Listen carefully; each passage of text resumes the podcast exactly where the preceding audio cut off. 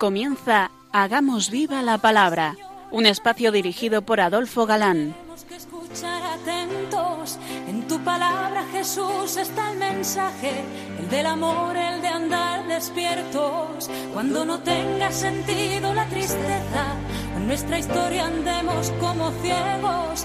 En tu palabra hallaremos la fuerza que nos levante y llene de sosiego. Ojalá comprendamos tu palabra. Ojalá practiquemos tu palabra. Ojalá nos envuelva tu palabra. Ojalá nos transforme tu palabra. Ojalá comprendamos. Ojalá practiquemos. Hola amigos, un día más nos acercamos a la, prava- a la palabra de Dios, que como sabemos es viva y eficaz.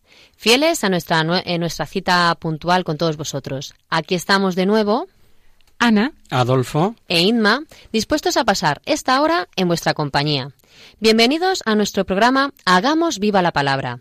Seguimos con nuestro querido evangelista Mateo como libro de trabajo.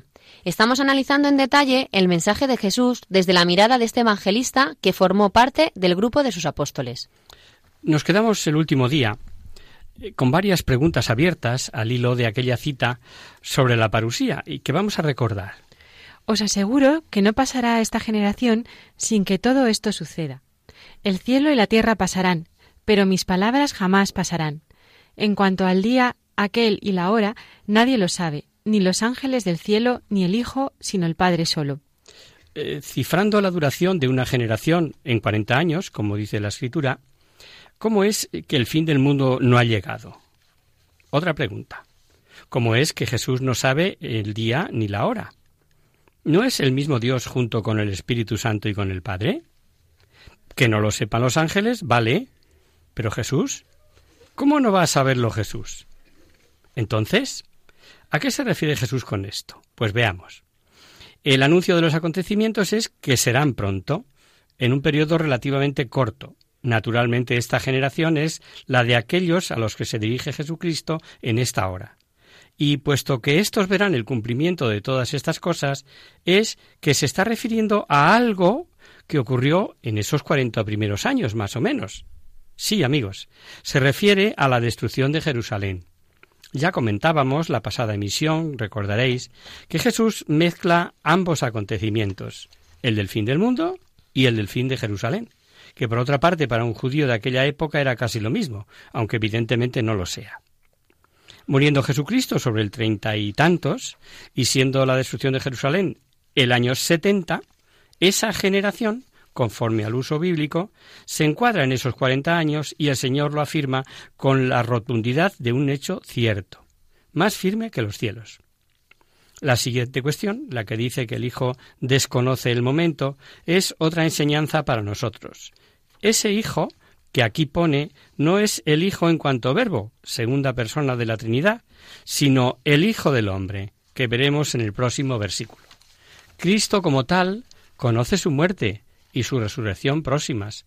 Es lo que la Iglesia siempre ha enseñado. Nuestro entendimiento del pasaje sería sencillo si valoráramos en su justo término el verbo conocer, lo que significa este verbo en las lenguas semitas.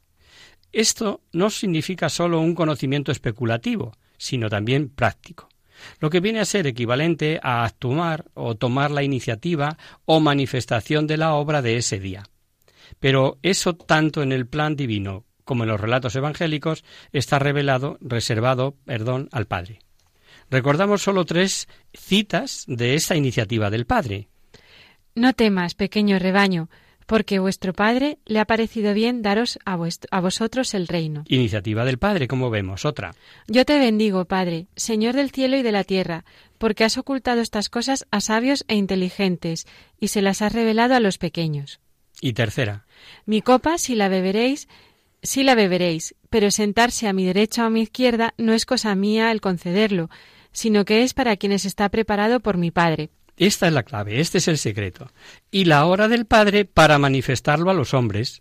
Cristo mismo, por otro lado, dirá, por ejemplo, en otras ocasiones, que aún no ha llegado su hora. lo que demuestra que especulativamente lo sabía. Con dos pequeñas comparaciones a continuación, veremos la despreocupación e ignorancia de los hombres acerca de esa hora. La primera, muy antigua, de la época de Noé.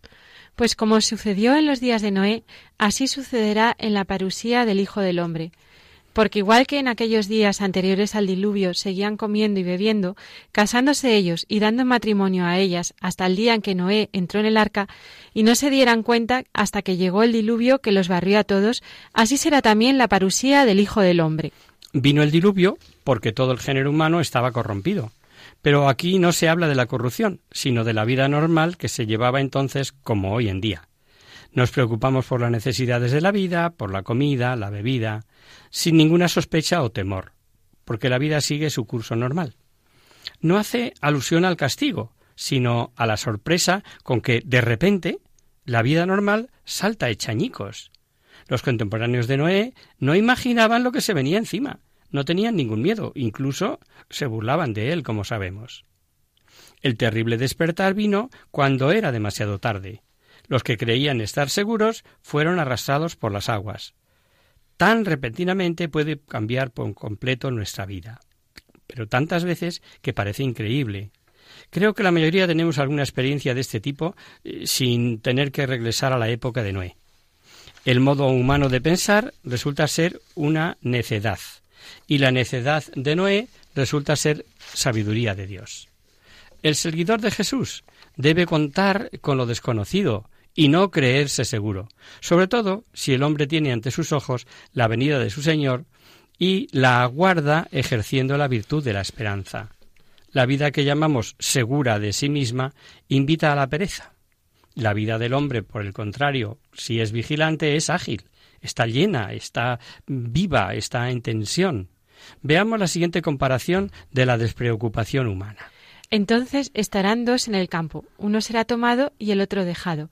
Estarán dos mujeres moliendo en un molino, uno será, una será tomada y la otra dejada. Velad pues, porque no sabéis en qué día va a llegar vuestro Señor. Exteriormente hacen lo mismo, tanto los dos campesinos como las dos mujeres que están en el molino. En su actividad no hay nada que las distinga. La diferencia está en su actitud. Por la forma en que nos lo cuenta Mateo, el uno forma parte de los prevenidos, el otro de los precavidos. Uno solo está en su trabajo, el otro cuando trabaja también está con Dios o tiene presente a Dios. Uno de ellos interiormente está durmiendo, podríamos decir, el otro completamente despierto. Lo que importa es no lo que se hace, sino cómo se hace. Qué gran lección de vida, queridos oyentes. Y es que a veces pensamos que ser cristiano es algo diferente de la vida habitual cuando en realidad es la vida habitual teniendo a Dios presente en nuestro obrar cotidiano. Entendedlo bien. Si el dueño de la casa supiera a qué hora de la noche va a llegar el ladrón, estaría en vela y no dejaría horadar su casa. Por eso mismo, estad también vosotros preparados, que a la hora en que menos lo penséis llegará el Hijo del Hombre. Esta es otra parábola corta. Naturalmente, el dueño de una casa no puede estar de guardia todas las noches, necesita dormir. Pero si supiera el momento exacto, entonces se quedaría despierto, para estar en esa hora precisa despierto. A vosotros, dice Jesús, os sucede lo mismo, que no sabéis el tiempo. Y por eso es preciso estar siempre prevenido, estar siempre preparado. Pero para agravar la advertencia, Jesús dice que el Hijo del Hombre vendrá cuando menos se piense. Por tanto, no se requiere una vigilancia general, sino una muy particular para no descuidar esta hora. Cuando nadie lo espere, de una forma sorprendente, repentina, tendrá lugar la venida. Y esta advertencia, queridos amigos, no se refiere solamente al día de la segunda venida de Cristo, sino al particular de cada uno de su propia muerte. Nadie conoce ese día, y nadie lo puede calcular. Y también puede venir de una forma repentina, sorprendente, en medio del trabajo, durante el sueño, en la carretera, que tantas vidas se cobra. Ejercitarse para la muerte es ejercitarse para la parusía. Contar serenamente con la muerte y estar preparado para ella es equivalente a la actitud que el cristiano debe tener ante el Señor que viene. Alguien eh, puede pensar, según nos oye, que esto es de agoreros, que así no se puede vivir. Obviamente, Si esta actitud se convierte en algo patológico y es obsesión, pues claro que no es buena, más aún, nos incapacitaría para obrar con normalidad. No se refiere el Evangelio a eso precisamente, sino, como hemos dicho, se trata de tener a Dios en cuenta en nuestras cosas y en nuestras actividades diarias, como ese amigo con el que compartes tus preocupaciones, tus alegrías, tu visión del negocio, de tu actividad, etcétera, etcétera.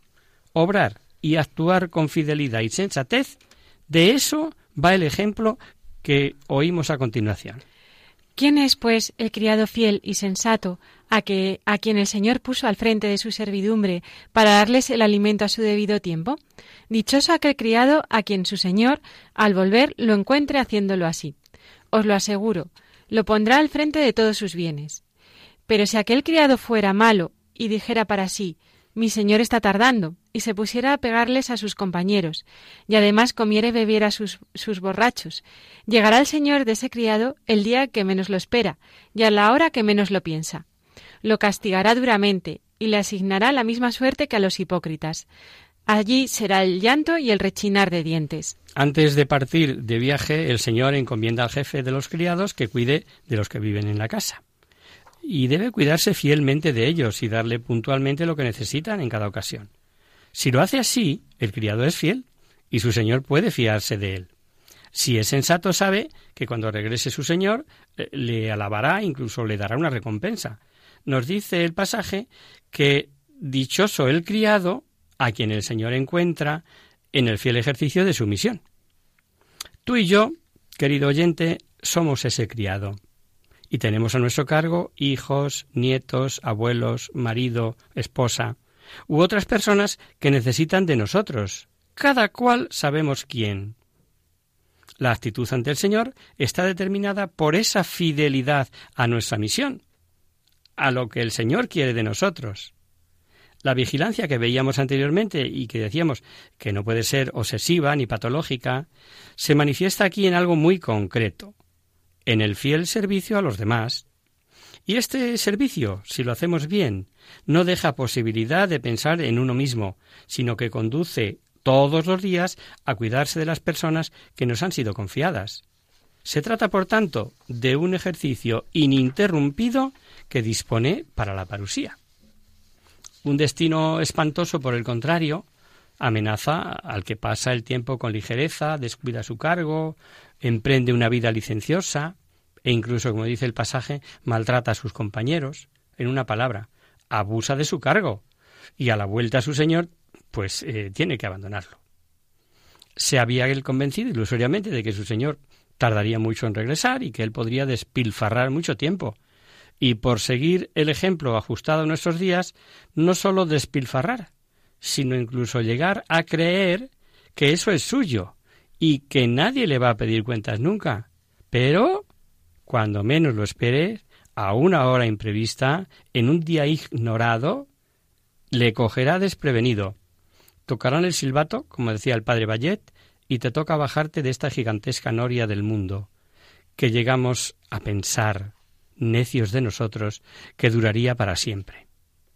Se le aplicará el castigo más espantoso, pero en la misma frase el discurso de Jesús pasa de una comparación metafórica a la realidad, porque dice que el criado es equiparado a los hipócritas y se le castiga como a ellos hemos leído.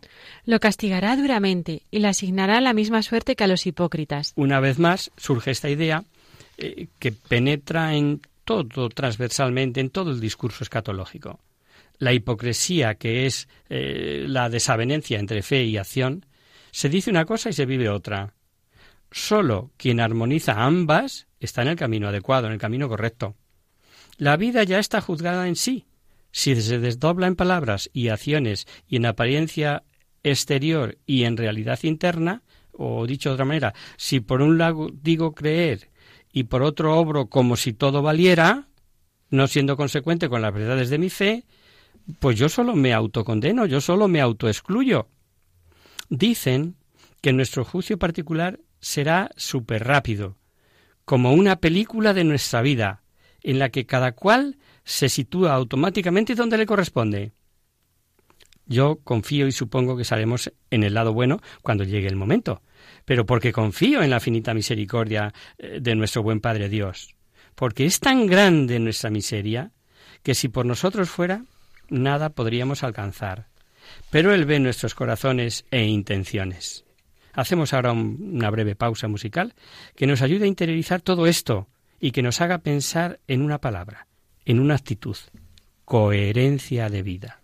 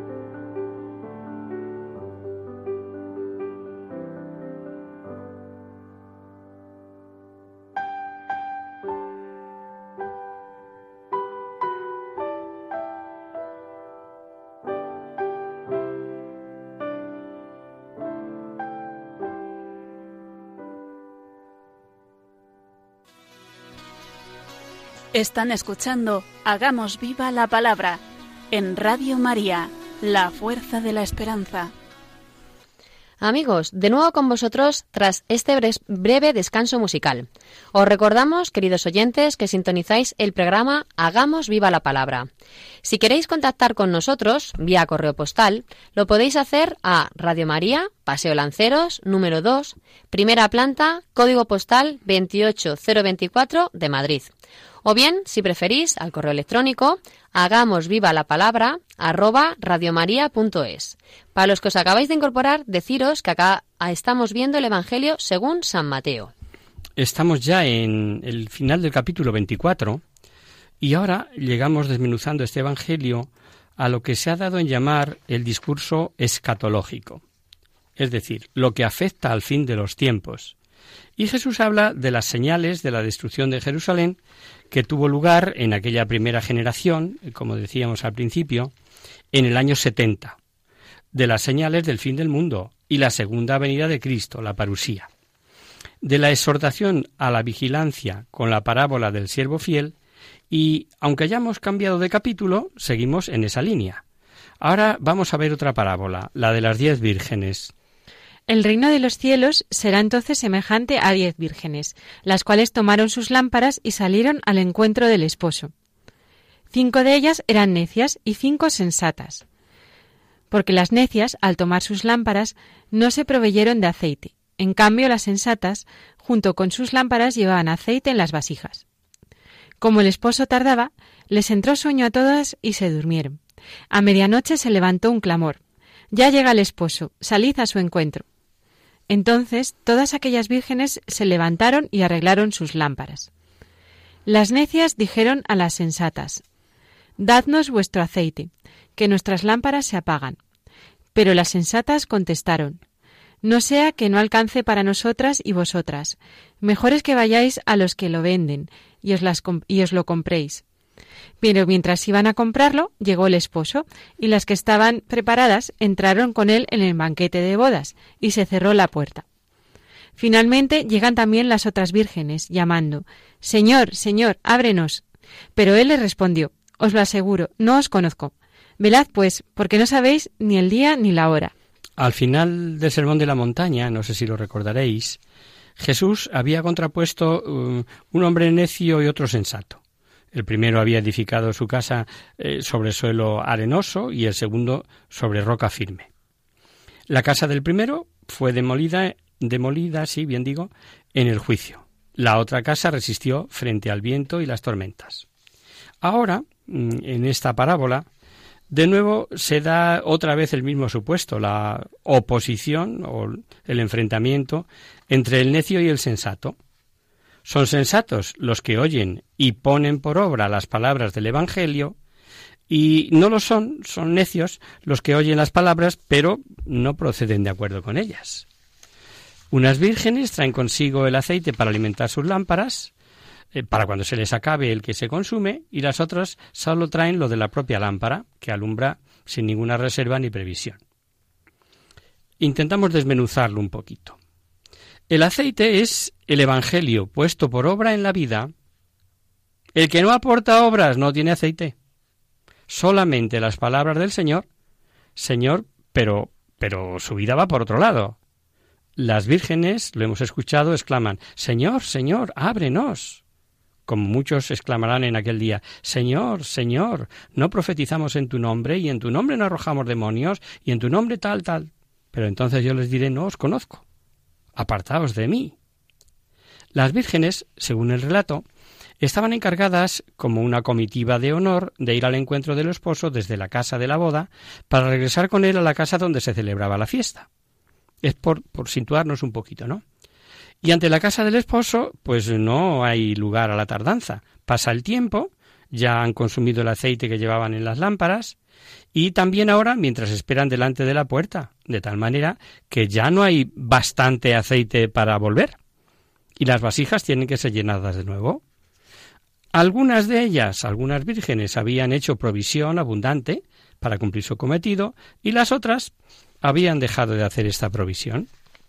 Y es peculiar que mientras aguardan, se duermen y tienen que ser despertadas por el clamor. Quizás en este rasgo debemos ver lo que ya dijimos, la llegada es inesperada y no hay aviso previo, por tanto hay que estar vigilante. Cualquier cristiano sabe quién es este esposo, que también puede hacerse esperar y quiénes son las vírgenes sensatas y cuáles las necias, y qué significa la fiesta de la boda y el espanto de encontrarse fuera de la boda, con las puertas cerradas. Como venimos observando, siempre se hace la misma referencia a lo mismo. Tanto si Jesús habla del aceite en este caso, del traje de fiesta del invitado a la boda, de la construcción de una casa sobre roca, sólo valdrá en aquel día la vida realizada con una fe consecuente. Y San Mateo termina la parábola y toda la eh, sección exhortando a la vigilancia. Velad pues porque no sabéis ni el día ni la hora. El día y la hora son muy inciertos, tanto para el criado, a quien el Señor había constituido administrador, como para las vírgenes, a quienes de repente despierta de su sueño el clamor. Qué bueno es el Señor. No se cansa de advertirnos de mil maneras, tan reiterativo que podemos catalogarlo así en un lenguaje coloquial de pesado. Es que el Señor es un pesado. Pero un pesado tremenda y cariñosamente pesado como lo son nuestras madres, que nos dicen cien veces la misma cosa porque nos quieren. Así ahora nos va a regalar otra parábola que, que tiene que ver con el mismo tema, el de la fidelidad. Y esta vez con respecto a los bienes que continuamente recibimos y que no nos damos ni cuenta, que son eso, que son dones, que son regalos, y que otros no los tienen. Es la parábola de los talentos. Si os ayuda donde pone talentos, mm, vosotros poner millones de euros.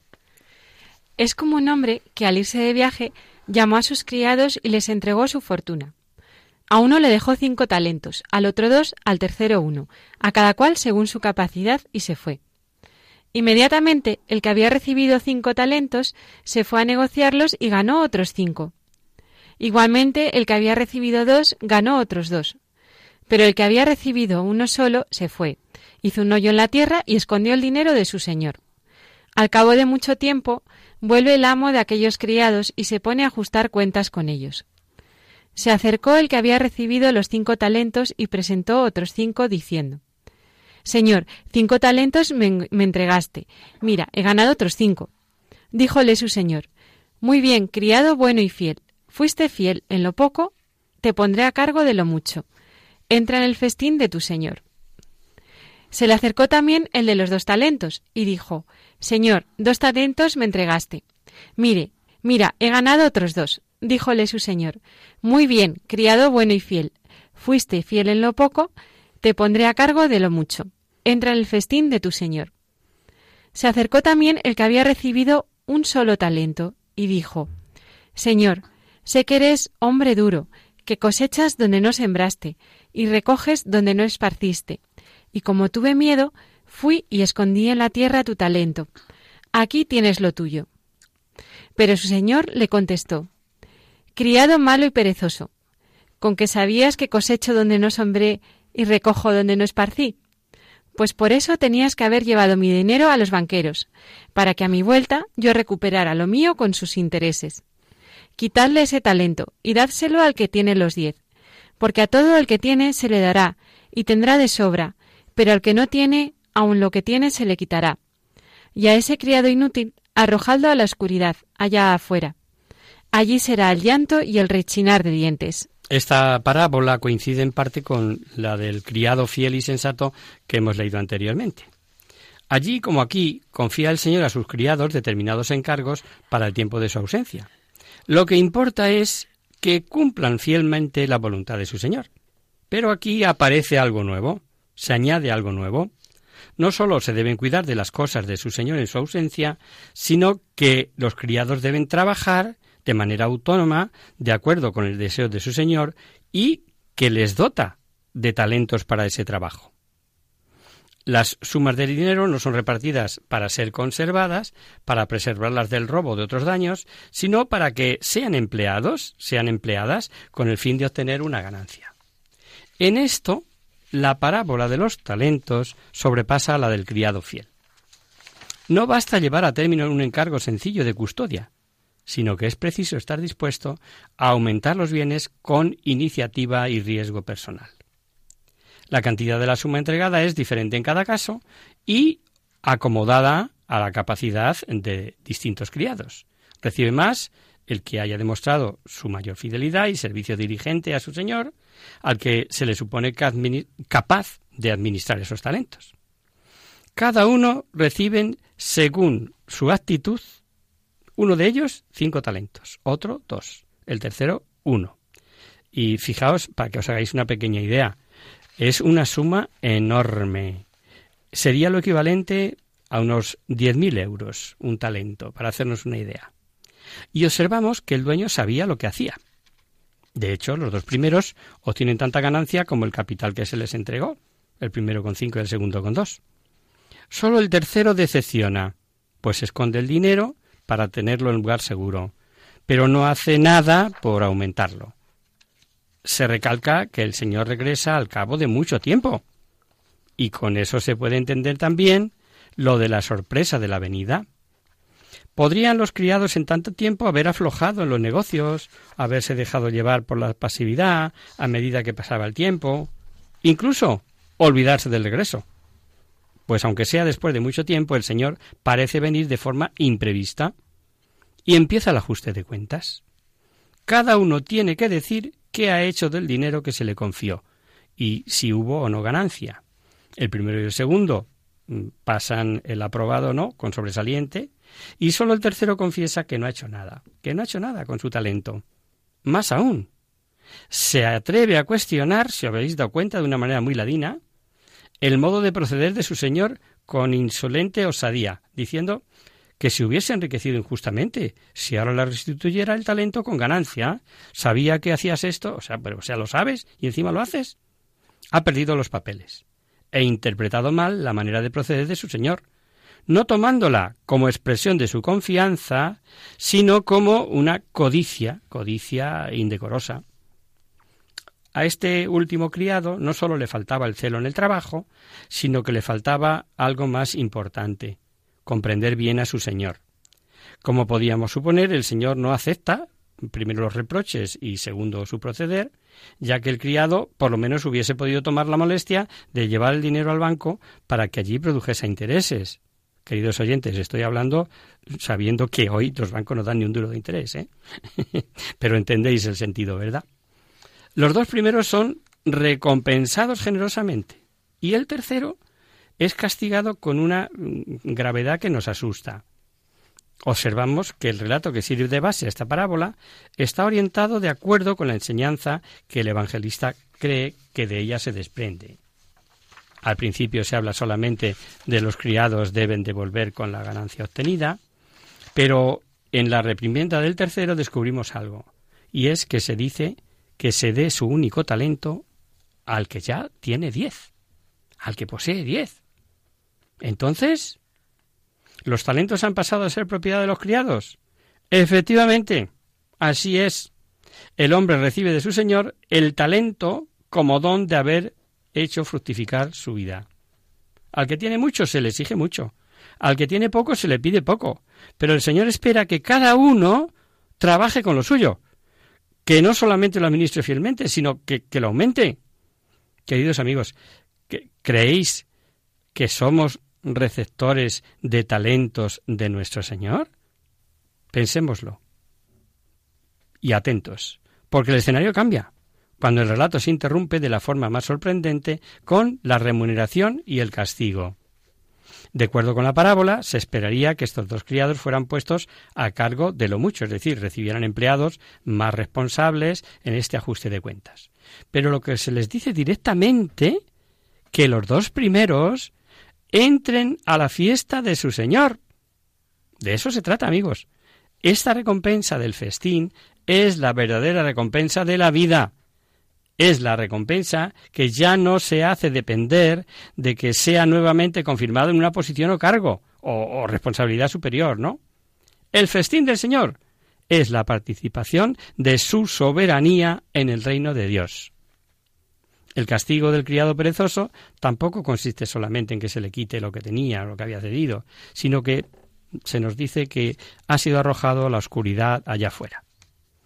Ese también es un destino inapelable, que ya no se hace depender de una nueva ocasión.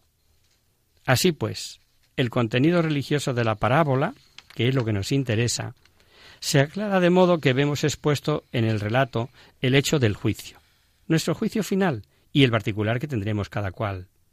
Debemos examinar la parábola y referirla a nuestra propia vida, ponerla en paralelo en cómo soy. Cuando Jesús habla del juicio, se justaponen dos series de pensamientos. Una de ellas se ve el juicio por parte de la libertad ilimitada y de la misericordia de Dios, que sobrepasa toda medida humana, y así se ve el juicio porque se confía absolutamente en Dios, para quien todo es posible. Incluso la salvación de una vida que de suyo, y esto no nos engañemos porque es para todos, estaba perdida. Y por otra parte, en San Mateo, se insiste con firmeza y realismo cuánto importa el propio obrar, sobre todo el amor. Es preciso poner en obra la justicia en el amplio sentido que hemos encontrado. El Hijo del Hombre vendrá en la gloria de su Padre y dará a cada uno conforme a su conducta. Decía el santo cura de Ars. Consideradlo, hijos míos, el tesoro del hombre cristiano no está en la tierra, sino en el cielo. Por eso nuestro pensamiento debe estar siempre orientado hacia donde está nuestro tesoro. Nuestro verdadero tesoro, lo que nos jugamos. Y solo puede tener esperanza de entrar en el reino de Dios el que se ejercita con fidelidad en su cargo de administrador. Tantos bienes recibimos, de los que nos creemos dueños y no somos más que administradores el que lleva consigo aceite en abundancia para las lámparas y el que está vestido con traje de boda.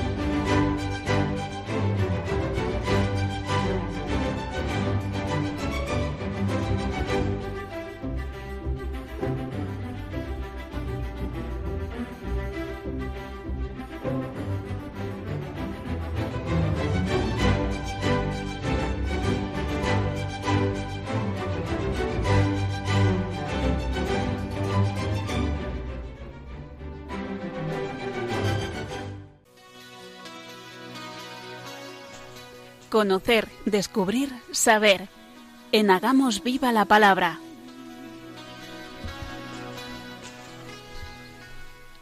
Pasamos ahora, queridos oyentes, a responder a vuestras preguntas y damos comienzo a nuestro espacio Conocer, Descubrir, Saber. Hoy hemos recibido un email de Luisa que nos plantea lo siguiente. Hola, me llamo Luisa y les escribo desde Valencia. Les quería dar las gracias por su programa y en especial por esta sección que trata temas muy interesantes. El motivo de mi correo es una inquietud que tengo sobre el Espíritu Santo. Para mí es bastante desconocido y me cuesta entender cómo actúa en nuestras vidas. ¿Me podrían poner ejemplos concretos o explicar de qué manera se hace presente su acción? Muchas gracias por anticipado. Luisa. Eh, nos planteas un tema muy amplio, querida Luisa. Y no eres la única en desconocer a la tercera persona de la Trinidad. Los cristianos de Éfeso, por ejemplo, ya se lo decían a San Pablo, que no habían oído hablar de él. Y últimamente el Papa Francisco afirmaba que no es cuestión de los primeros cristianos, que hoy también se constata que es como el gran desconocido de nuestra fe. Humildemente vamos a intentar arrojar algo de luz acerca de lo que nos cuestionas. Primero, saber que al Espíritu Santo solo le conocemos por sus efectos. Del mismo modo que no vemos el viento, pero sí vemos cómo se mueven las hojas de los árboles, por ejemplo. Al Hijo sí le conocemos, pero a través de su humanidad, siendo Dios igualmente como lo es el Padre. Y la reciprocidad de amor del Padre y del Hijo, justamente, es el Espíritu Santo, y constituye la tercera persona de la Santísima Trinidad, la que nos mueve y es la razón eh, por la que observamos su divinidad. Si somos movidos por el Espíritu, ¿cómo Él no va a ser Dios? ¿Qué es lo que ocurre si el Espíritu Santo no actúa? ¿Y qué sería de nosotros sin el Espíritu Santo? Pues sin el Espíritu Santo, Dios está lejos. Cristo se queda en el pasado. El Evangelio es letra muerta. La Iglesia es una mera organización. La autoridad es una dominación. El apostolado una propaganda. El culto es una mera evocación. Sin el Espíritu Santo, el comportamiento cristiano es una moral de esclavo. Con el Espíritu Santo, Cristo resucitado se hace presente. El Evangelio es capacidad de vida. La Iglesia significa la comunidad, eh, la comunión trinitaria. Y la autoridad, desde luego, es un servicio liberador. La misión es un nuevo Pentecostés, la liturgia un memorial y anticipación, y sin el Espíritu Santo externamente las cosas parecerían iguales, pero les faltaría la vida. En el punto 1830 del Catecismo de la Iglesia Católica dice que la vida moral de los cristianos está sostenida por los dones del Espíritu Santo. Estos son disposiciones permanentes que hacen al hombre dócil para seguir los impulsos del Espíritu Santo. Un cristiano puede moverse únicamente por la fuerza de sus virtudes o también, pues, puede ser movido por los dones del Espíritu Santo. Ambas situaciones pueden acontecer, de hecho acontecen al mismo tiempo ocurren, gracias a Dios, muchas veces así. Y la meta de nuestra vida está más allá de lo que somos capaces de llegar solo desde el punto de vista humano, o dicho de otra manera, a través de nuestras virtudes únicamente, contando solo con nuestras fuerzas. En la vida personal de muchos de nosotros hay ejemplos en los que nos esforzamos y esforzamos por conseguir superar un límite o una situación complicada que nos resulta imposible de cambiar, y sin embargo de repente, por la acción de Dios, se ha desbloqueado.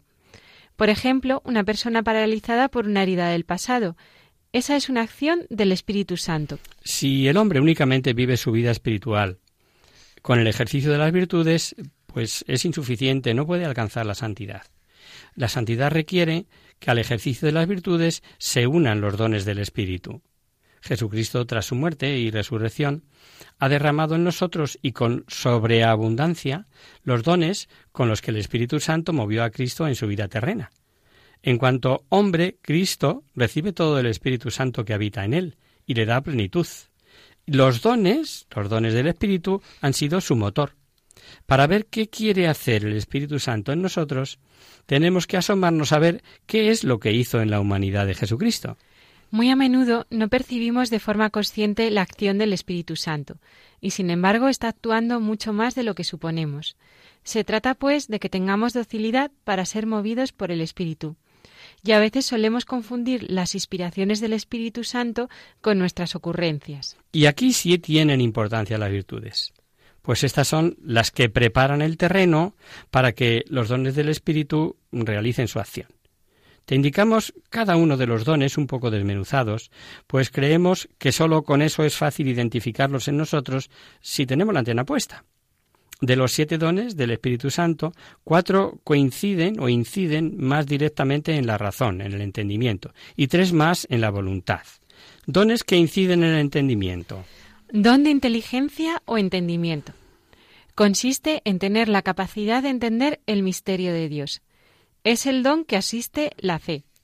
La fe es a la virtud como el entendimiento es al don. Uno se adhiere con una confianza plena a la revelación que Dios ha puesto en manos de la Iglesia. Este don nos permite acercarnos a la palabra de Dios, viendo en ella una luz que nos permite ver vida a la luz de esa palabra, de una manera que antes no lo, no lo veía, y esto es gracias a la acción del Espíritu Santo ver la vida con el entender de Dios. Un cristiano está llamado a tener esa mirada de Dios, ver en la vida las cosas desde la perspectiva divina. Es el don que nos permite adentrarnos en los misterios y no quedarnos en la superficie de la fe. Dios está presente en los pucheros. Efectivamente, eso decía Santa Teresa de Jesús. Vamos con otro, el don de sabiduría. El don de sabiduría asiste a la virtud de la caridad para aprender a amar de una manera gozosa en nuestra vida. Es un entendimiento no solo teórico, sino emocional, eh, saber eh, saborear las cosas de Dios, saborear y disfrutar internamente los dones que Dios me ha dado. Entender que las cosas de Dios no son abstractas, no son inalcanzables, no son complicadas, sino que son sencillas. Según se avanza en la vida espiritual, al principio se tiene la percepción de que es muy complicada y según va avanzando, mm, va viendo que todo se simplifica, que, que todo se reduce a eso, al amor. Y la sabiduría es lo que queda en nosotros después de haber olvidado todo lo que se ha aprendido de memoria. Queda un pozo, y este don nos permite sentir las cosas con criterio de eternidad, conocer amando.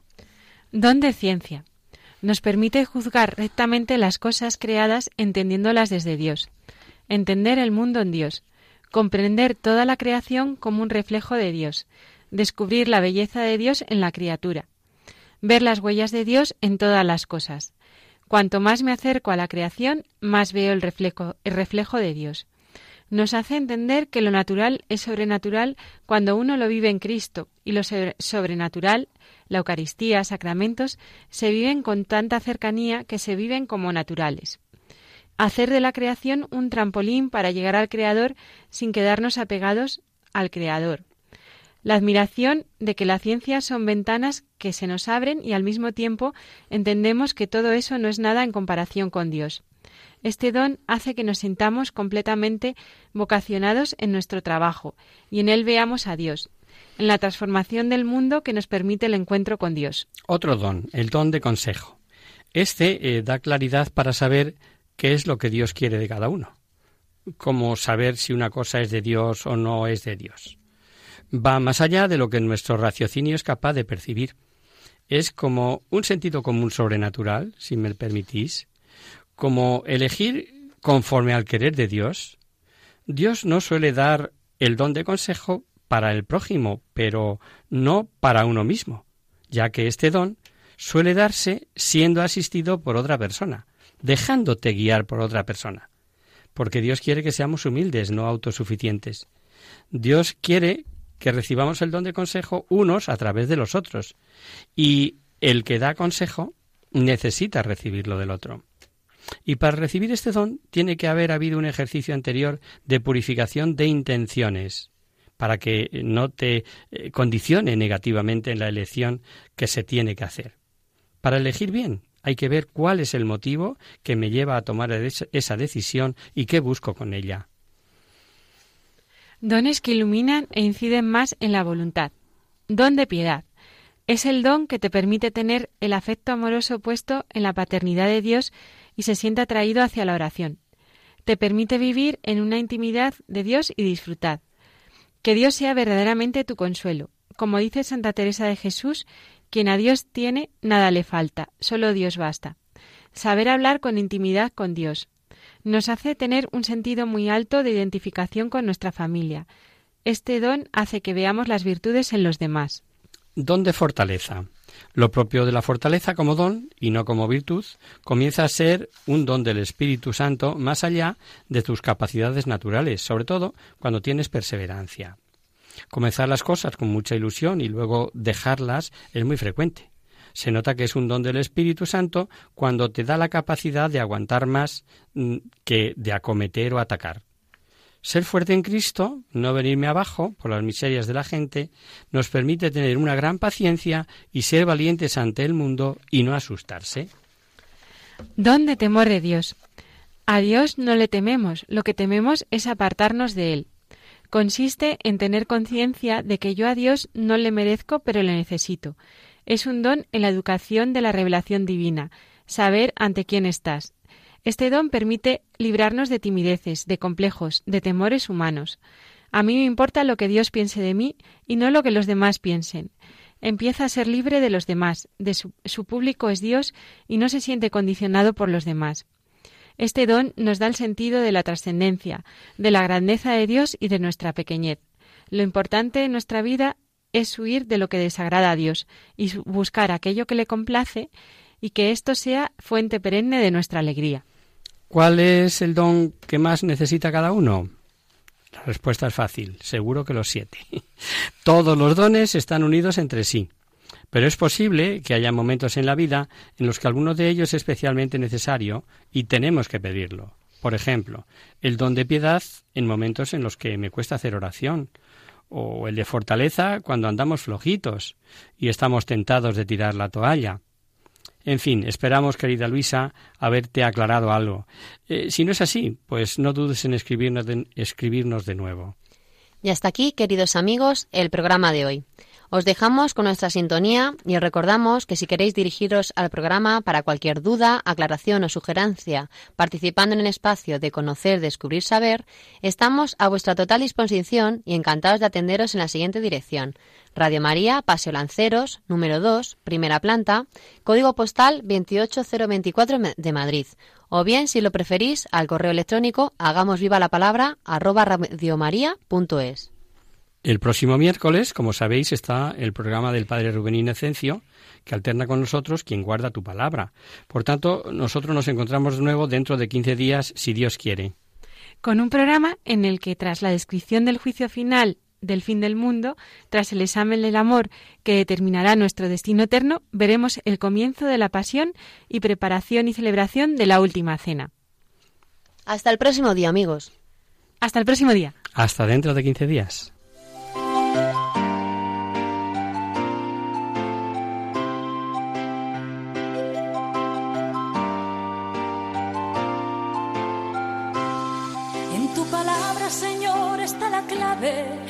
Tenemos que escuchar atentos. En tu palabra, Jesús, está el mensaje, el del amor, el de andar despierto. Así concluye Hagamos viva la palabra con Adolfo Galán.